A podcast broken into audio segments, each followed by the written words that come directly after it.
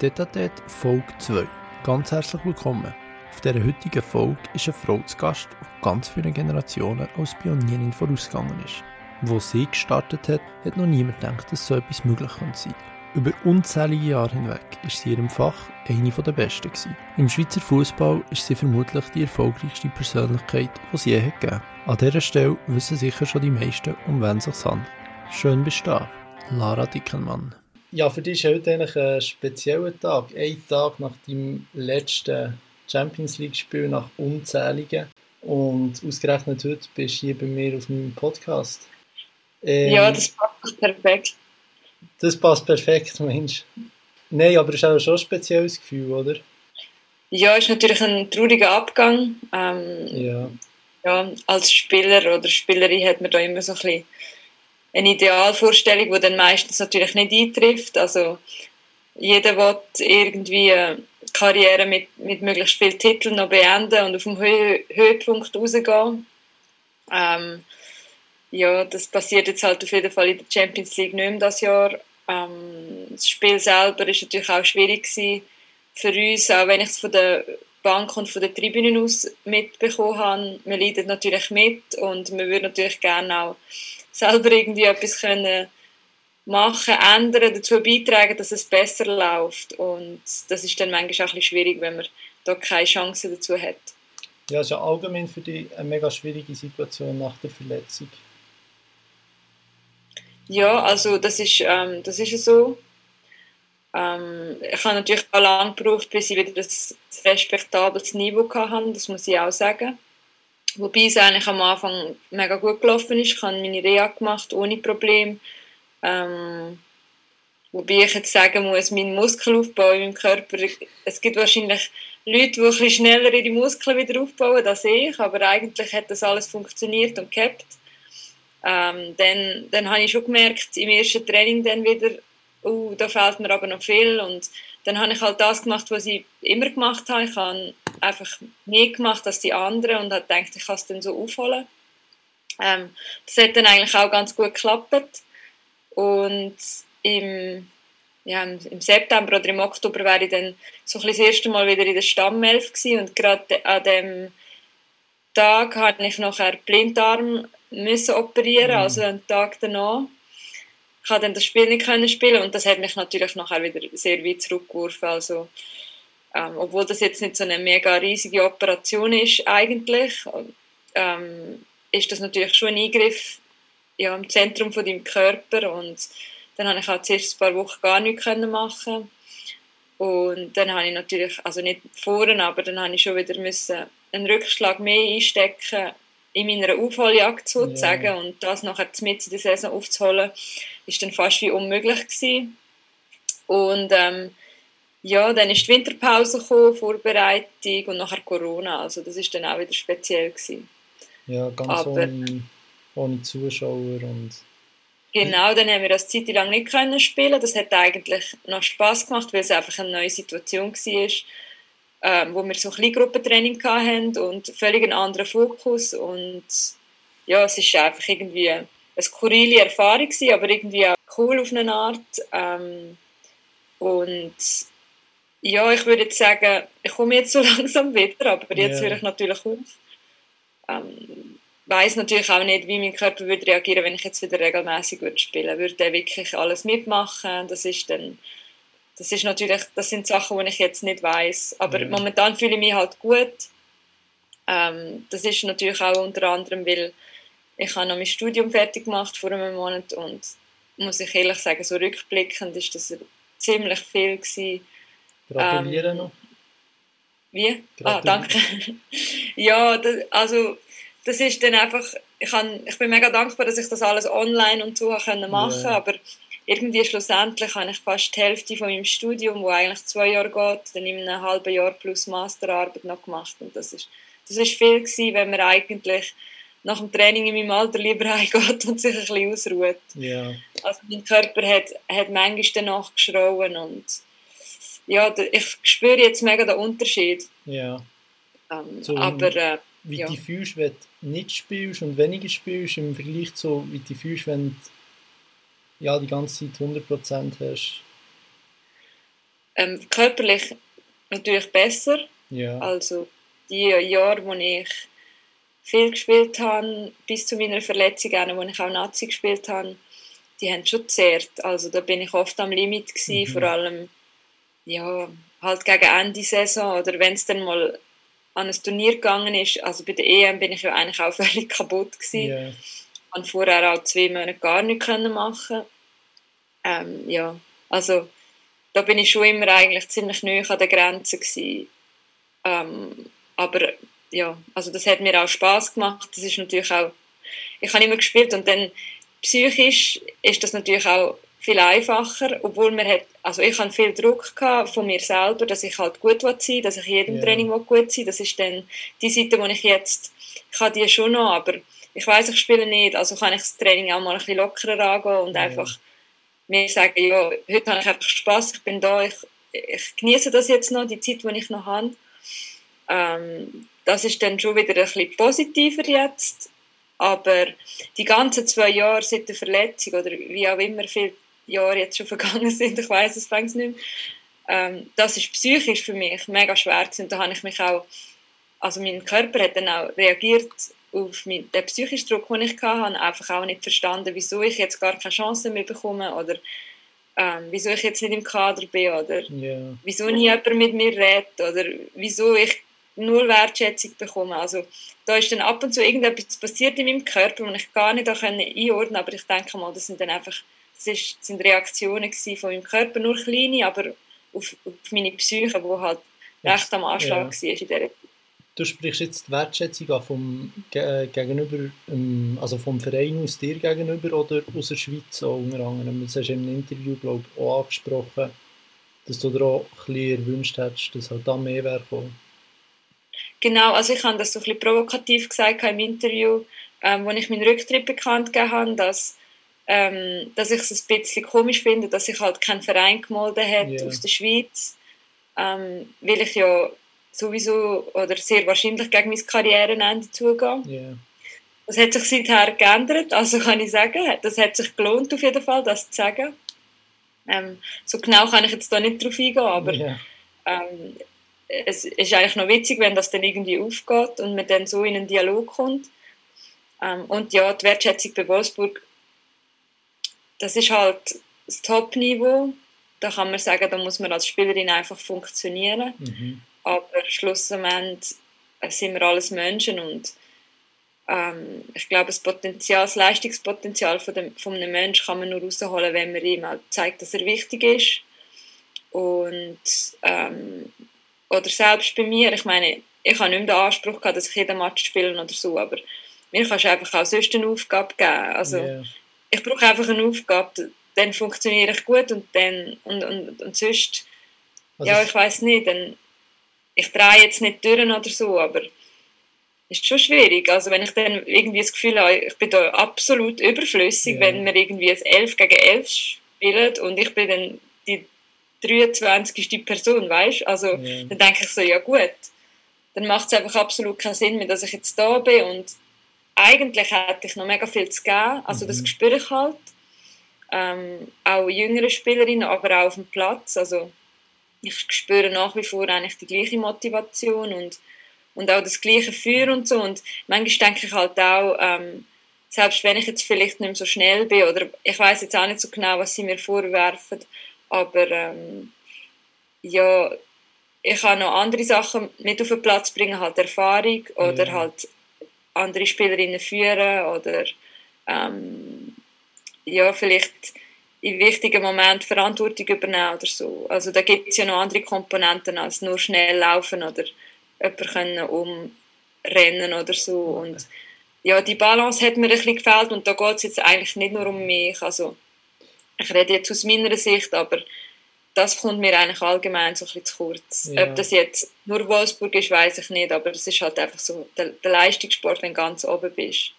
Und ja so wie mir geht es sicher noch ganz an, viele andere Spielerinnen, ähm, die da auch nicht zum Zug kommen, die da auch gleich behandelt werden. Und während der Saison kannst du dann halt einfach auch, wenn du drei Monate nicht spielst, kannst du es halt auch nicht mehr aufholen. Also ja. da sind dann halt einfach 14 Leute sind voll drinnen und der Rest ist halt einfach, der macht halt einfach noch ein bisschen mit. Aber Ja. ja.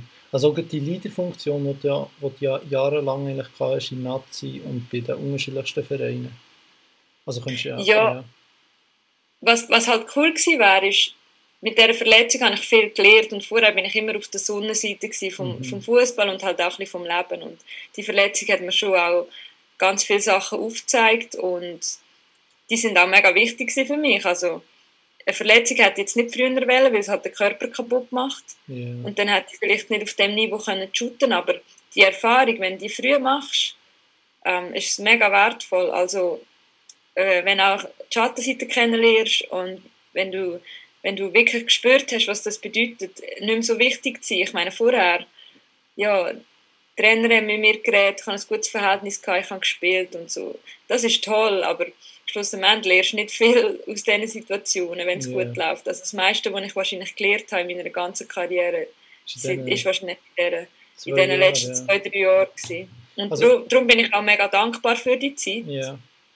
Ähm, weil wenn ich jetzt weiterhin im Fußball arbeite, oder egal fürs ganze Leben einfach, ist das mega wertvoll. Und jetzt kann ich viel besser nachvollziehen, was es bedeutet, wenn eine Spielerin wieder reintegriert werden muss mhm. in die mhm. Mannschaft oder wenn sie gar nicht, wenn sie sechs Monate nicht mit der Mannschaft kann trainieren Was die Spielerin vielleicht von einer Funktionärin oder von einem Trainer braucht, ähm, wie man sie wieder hinführen kann. Also ich rede jetzt nicht von der medizinischen Seite, weil die kenne ich nicht, aber yeah. vielleicht ein bisschen von der psychischen Seite oder von der Unterstützung, die so eine Spielerin braucht oder von der Wertschätzung und ja.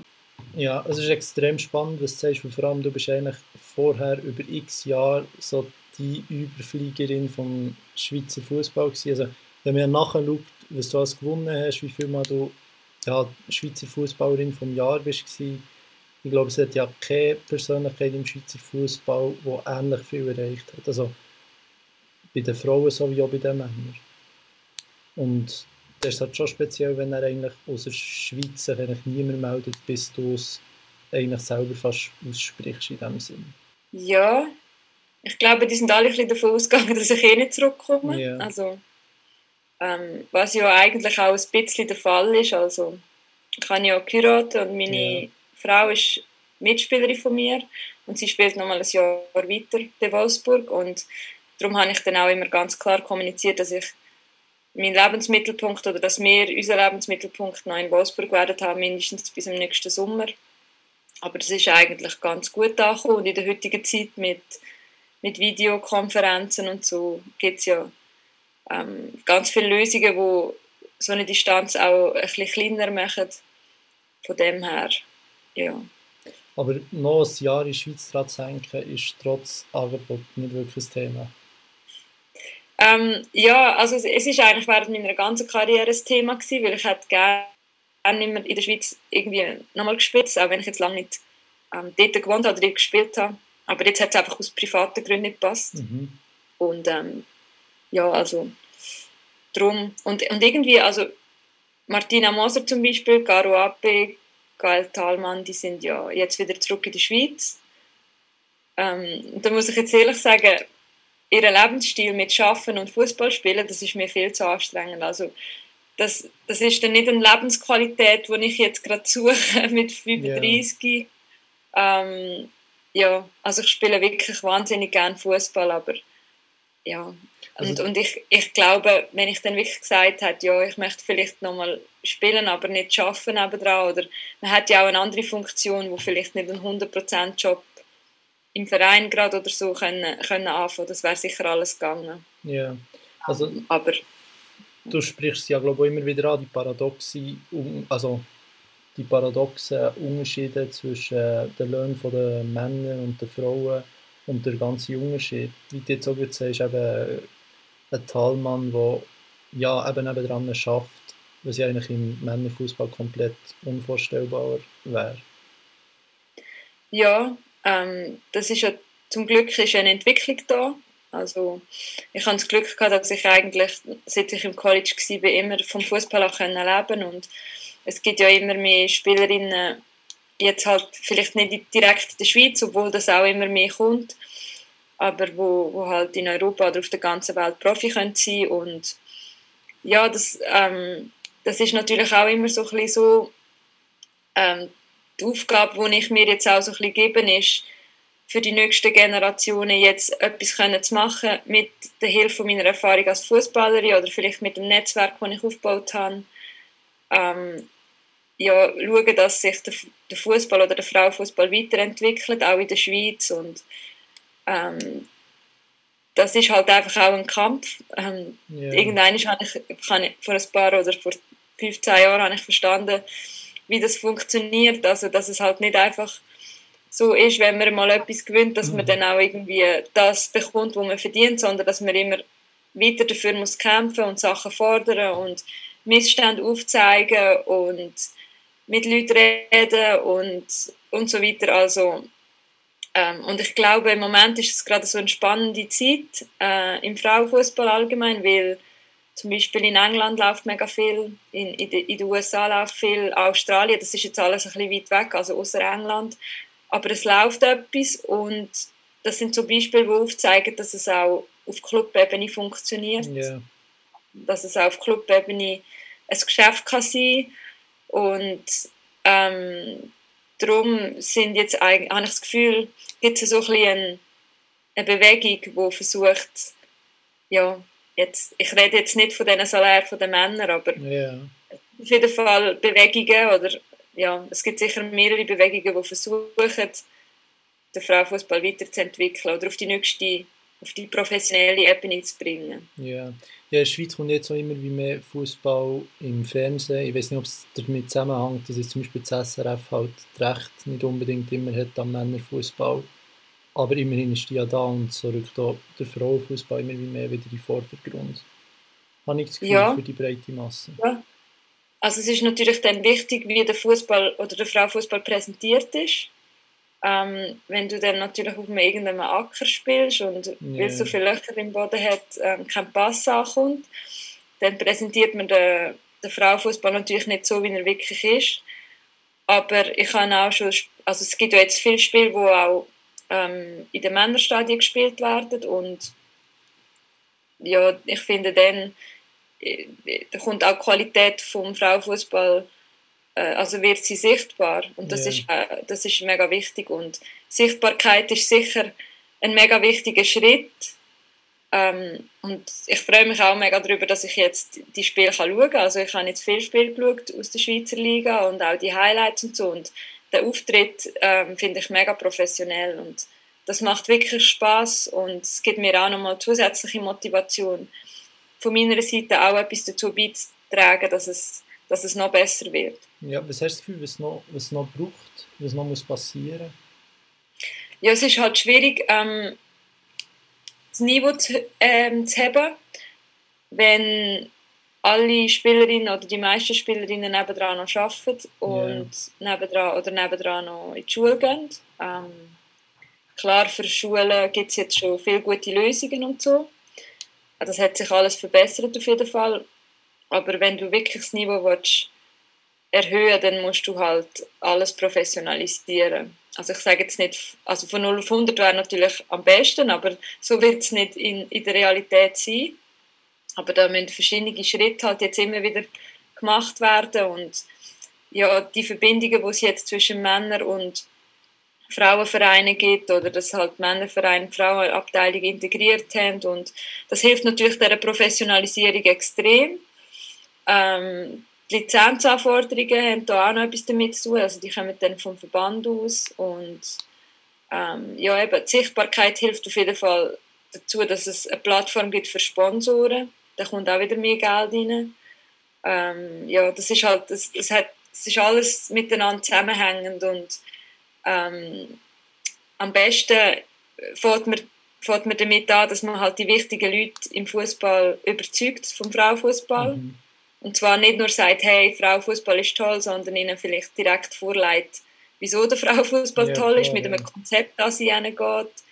Ähm, nicht nur immer Forderungen stellt, sondern auch vielleicht kann aufzeigen hey, wir fordern das zwar, aber schau, für euch springt auch das und das und das raus, kurzfristig das, mittelfristig das und langfristig das. Und ähm, ja, da merke ich jetzt auch, dass, dass immer mehr Leute das auch erkennen und das versuchen umzusetzen. Das, das braucht jetzt halt noch ein bisschen seine Zeit, manchmal habe ich das Gefühl, Frauenfußball geht alles ein bisschen länger, manchmal geht alles schneller, ich weiß es nicht, aber ähm, ja, ich glaube, je mehr Spielerinnen, die auch gespielt haben und wo halt ähm, ja, mit Leidenschaft oder wirklich mit dem Herz dabei sind. Also ich sage nicht, dass das jemand, der nicht selber gespielt hat, nicht kann, aber das ist halt nochmal ein, andere, ein anderes Engagement dann mhm. und ähm, ein anderes Netzwerk und ähm, ja, da müssen wir schon ein bisschen die Verantwortung auch übernehmen, ähm, dass wir etwas verändern direkt. Ja, das ist ja nicht der einzige Missstand, wo du, wo du probierst aufzugreifen und immer wieder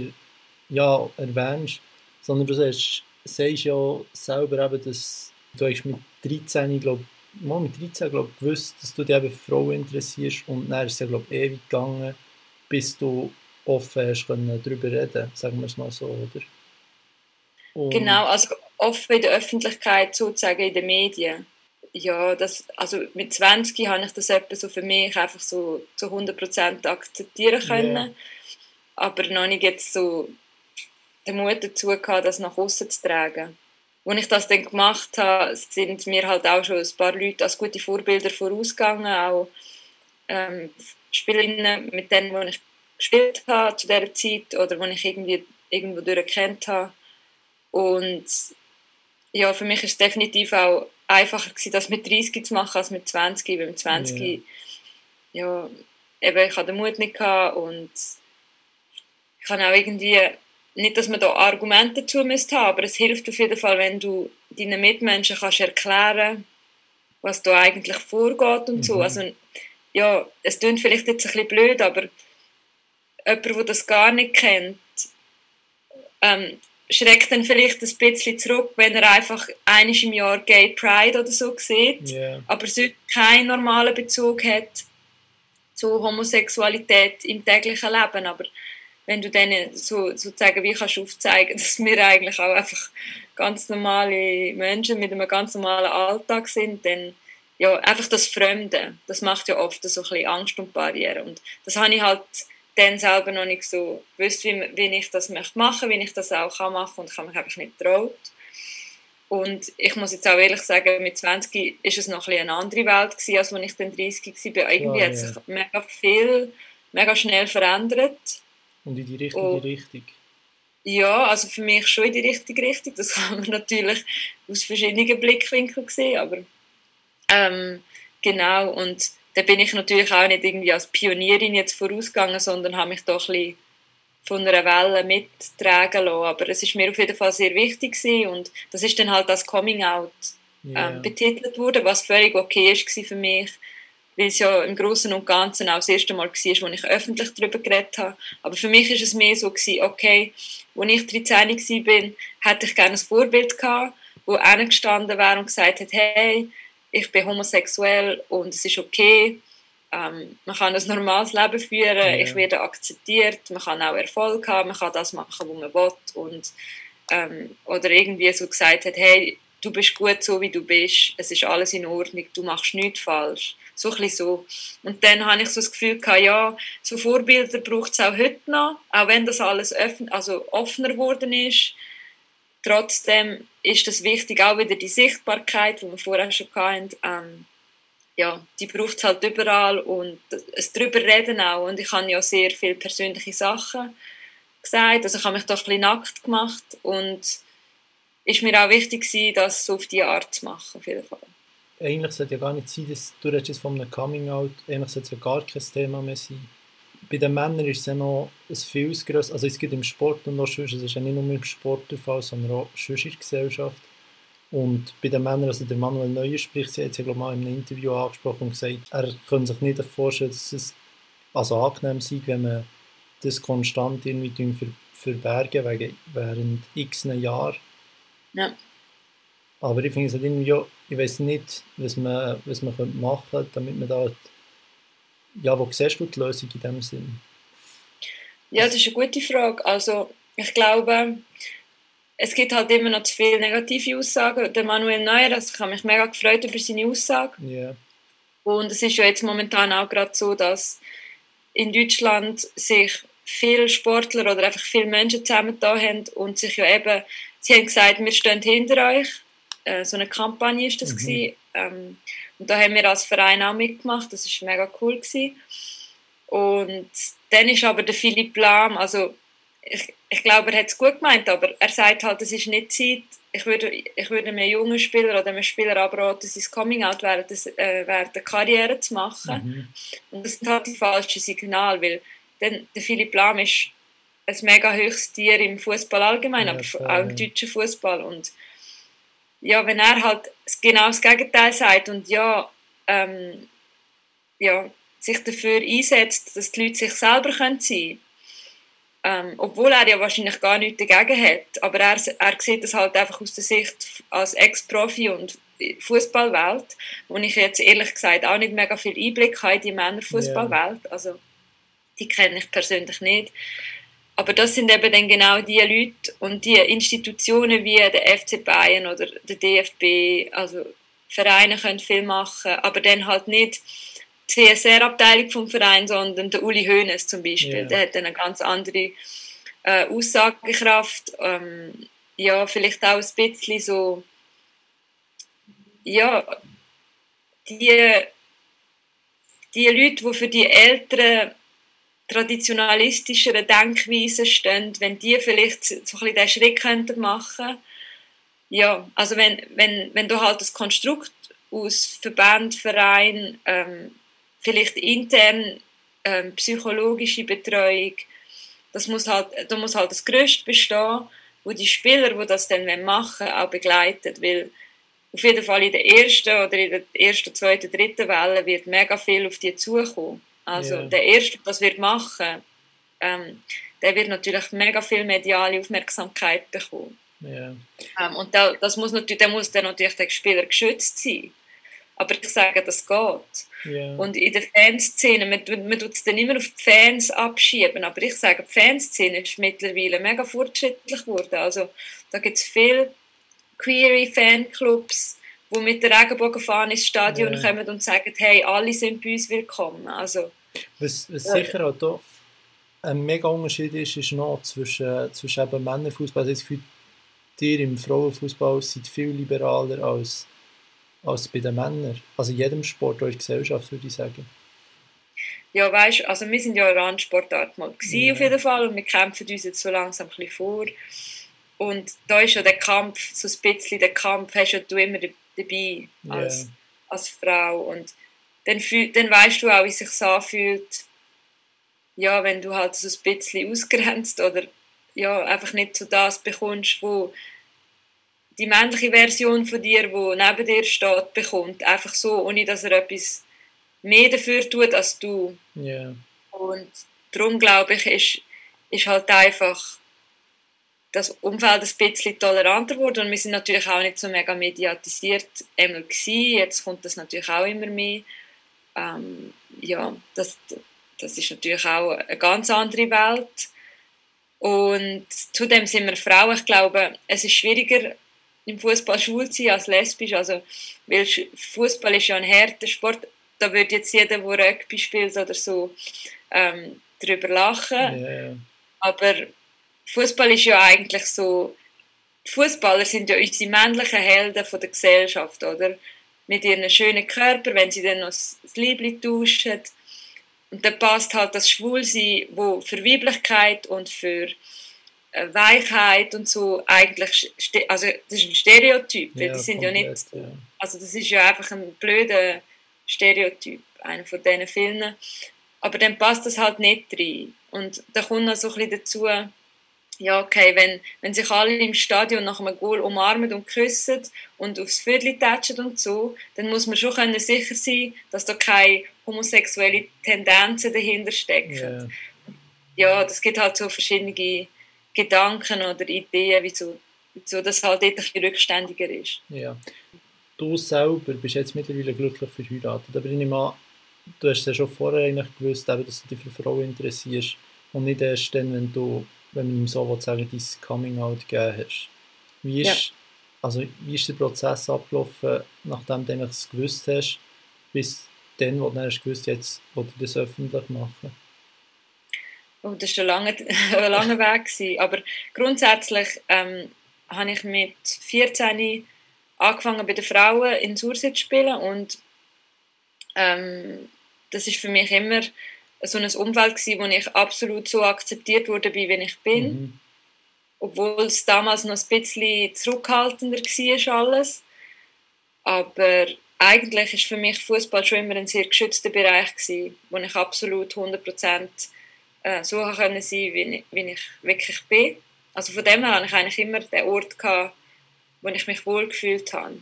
Yeah. Und es ist jetzt nicht so, als hätte ich mich sonst in der Gesellschaft nicht wohlgefühlt. Yeah. Also ich, habe, also ich bin immer gut zurechtgekommen, aber habe halt nicht traut dazu zu stehen. Und dann bin ich auf Amerika gegangen als College, habe dort Fußball gespielt und studiert. Und das ist für mich schon das erste Mal halt weg von daheim mit 18 und völlig andere Mentalität, halt alle mega offen und dort haben die Leute mir so oft gesagt, es ist doch egal, also es spielt jetzt absolut keine Rolle. Und irgendwann habe ich dann halt das für mich auch so verinnerlicht. Und ja, das, das ist dann halt bei mir irgendwie auch so, ja, ah ja, das stimmt, das ist ja eigentlich wirklich egal und ja, dann habe ich eigentlich so meinen Frieden damit gemacht und ähm, das Coming Out habe ich dann so spät gemacht, weil manchmal, wenn ich es hätte wollen oder können machen, hat es privat nicht gepasst, mhm. dass, dass, dass ich das wirklich ähm, ja, kann machen, dass ich den Schritt eingehe und ähm, ja, ich weiß auch nicht, was dann alles passiert ist. Genau, Lyon, Lyon ist halt auch nicht so ein mega Umfeld gewesen, wo, wo so etwas super unterstützt worden ist. Es ist eher totgeschwiegen worden. Yeah. Ähm, von dem her bin ich dort nicht irgendwie diskriminiert worden, aber in Wolfsburg ist es nachher so gewesen, dass man das ja fast schon zelebriert hat. Ja, also die Vielfalt wird ja zelebriert von Wolfsburg und das ist eigentlich mehr oder weniger ein Zufall gewesen. Also ich habe einfach zu Wolfsburg wählen, aber ich habe nicht gewusst, dass die für Vielfalt einstehen. Ja. Also das, das ist einfach ein glücklicher Zufall gewesen und ja, dann ist halt Nila Fischer meine Cap also mein Captain gewesen, oder unser Captain und sie hat sich dann dafür eingesetzt, dass ähm, wir einen Regen, also dass sie einen Regenbogen äh, binden darf tragen. Mhm. Und der Verein hat das dann so weit unterstützt, dass der ganze Verein die Regenbogen binden. Also jeder Captain von, ich weiß nicht, der jüngste, vielleicht U9 bis zu den Männern äh, Profis, trägt jetzt jeder Captain halt die Regenbogenbinde und das ist mega cool. Ja, sehr schön. Und so Sachen haben mich dann halt mega bestärkt. Also das Umfeld in Wolfsburg hat mich mega bestärkt. Der Schritt zu gehen. Und auch Pernille Harder, die hat mir erzählt, sie hat ein Buch geschrieben über sich für, für Jugendliche oder für Kinder. Und ein Kapitel ist über sie und Magda, das ist ihre Freundin, ähm, und einfach völlig normal. Und ich dachte, ja. ja, das, macht, das macht bestimmt für mega viele Leute einen riesigen Unterschied. Und dann habe ich gedacht, okay, wenn ich das nächste Mal die Gelegenheit bekomme, so etwas zu machen, dann mache ich das. Und dann ist Serena Degen gekommen mit dem Vorschlag und sie ist eine langjährige, ja, was soll ich sagen, bekannte Freundin ähm, von mir. Wir haben uns beim Fußball kennengelernt, sie war Journalistin und ist, ist immer, äh, hat uns immer begleitet mit der Nazi auch und so und da habe ich auch mega viel Vertrauen in sie und sie ist mit dem Vorschlag gekommen vom SRF und dann haben wir das gemacht und das hat dann mega gepasst für mich. Und was, was eigentlich das Coole war, was ich auch überhaupt nicht erwartet habe, ist, dass es in mir selber so viel ausgelöst und in mir selber so viel verändert hat. Also das ist schon nochmal irgendwie, ja, das ist ganz unerwartet gekommen. Ja, mega spannend. Äh, ja, also das ist, ich weiß nicht, man sagt immer so eine Befreiung, ich, ich würde jetzt auch fast sagen Befreiung, ja. aber irgendwie halt einfach so habe ich noch mehr durch das zu mir selber gefunden. Ja. Du hast ja in, in Ohio ursprünglich schon studiert, soweit ich weiß, und dann nicht so in Deutschland wieder und jetzt bist du im Master fertig geworden. Jetzt, was hast du genau studiert? Das habe ich nie richtig mitbekommen. Und könntest du dir eventuell auch vorstellen, in dieser Richtung etwas in der Zukunft zu machen oder lieber weiterhin auf dem Fußball? Also in Amerika habe ich internationale Wirtschaft studiert. Ja. Und zwar aus dem einfachen Grund, weil ich ähm, ja schon Deutsch können und dann habe ich irgendwelche Credits nicht müssen belegen. Die sind mir dann so gratis sozusagen angerechnet worden. Nein, es hat mich natürlich schon ein bisschen interessiert, aber das ist jetzt nicht, das ist halt einfach ja. so, wie man sich manchmal für ein Wirtschaftsstudium entscheidet. Ja. ähm, nicht eine mega Herzensangelegenheit gewesen, obwohl ich es spannend gefunden habe. Ähm, und das Zweite, was ich studiert habe, ist eigentlich etwas Ähnliches, also General Management. In, in dem habe ich meinen Master gemacht und ich habe den am VfL Campus gemacht, was mega cool ist, weil da ist ein mega direkter Sportbezug dabei gewesen, weil mega viele Dozenten sind ehemalige Leistungssportler oder haben irgendetwas im Bereich Fußball gemacht, äh, im Vorstand oder als Funktionär. Ähm, wir hatten viele Gastredner, gehabt, die vom VfL Wolfsburg oder von, von den Grizzlies, es ist mhm. die Hockeymannschaft in Wolfsburg, also Eishockey. Ja, und dann hat man irgendwie da ein mega Netzwerk durch das bekommen und mega viele interessante Menschen dürfen kennenlernen und dann auch Fragen stellen und halt so in Berührung kommen mit denen und darum, also wenn ich jetzt sage, ich mache weiter in dem, was ich studiert habe, dann ist das fast eigentlich, wenn, also dann würde ich jetzt so Sportfunktionärin werden.